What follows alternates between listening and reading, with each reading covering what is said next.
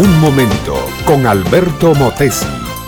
Una respuesta práctica a tus interrogantes sobre tu vida y los problemas del mundo moderno.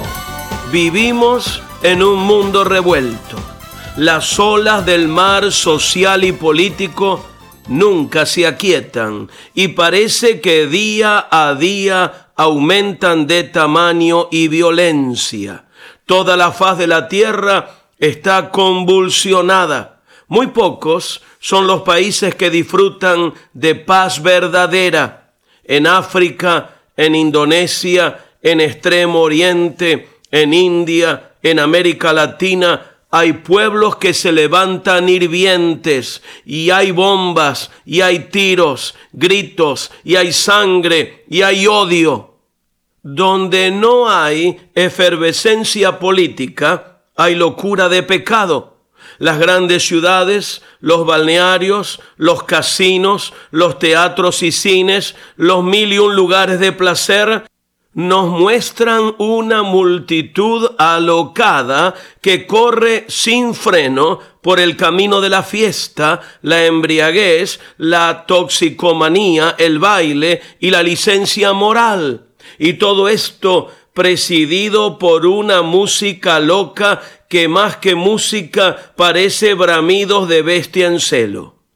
El horizonte cercano del mundo civilizado es tétrico. No hay una sola luz de esperanza que indique un mejoramiento. La moral pública está totalmente desquiciada. El concepto de un hogar honorable y respetable se ha desmoronado. La liberación de la mujer, la emancipación prematura de los hijos, el divorcio, el adulterio han hecho estragos. Por el lado físico y económico, esto es la producción de alimentos para una humanidad en explosión demográfica, las perspectivas no pueden ser peores. Sencillamente ya se habla de hambre universal, de revueltas mundiales hechas por pueblos famélicos. La verdad es que las plagas apocalípticas ya están llamando a nuestra puerta. Hay hambre, hay guerra, hay pestes, hay escasez. Pero mi amiga y mi amigo, el ser humano, acostumbrado a estudiar la Biblia y a buscar en la eterna e infalible palabra de Dios la verdad en cuanto al futuro, puede sonreír con esperanza. Es bien cierto que el presente momento del mundo es trágico, pero también es cierto que hay promesas de una eternidad feliz para ser vivida con Cristo.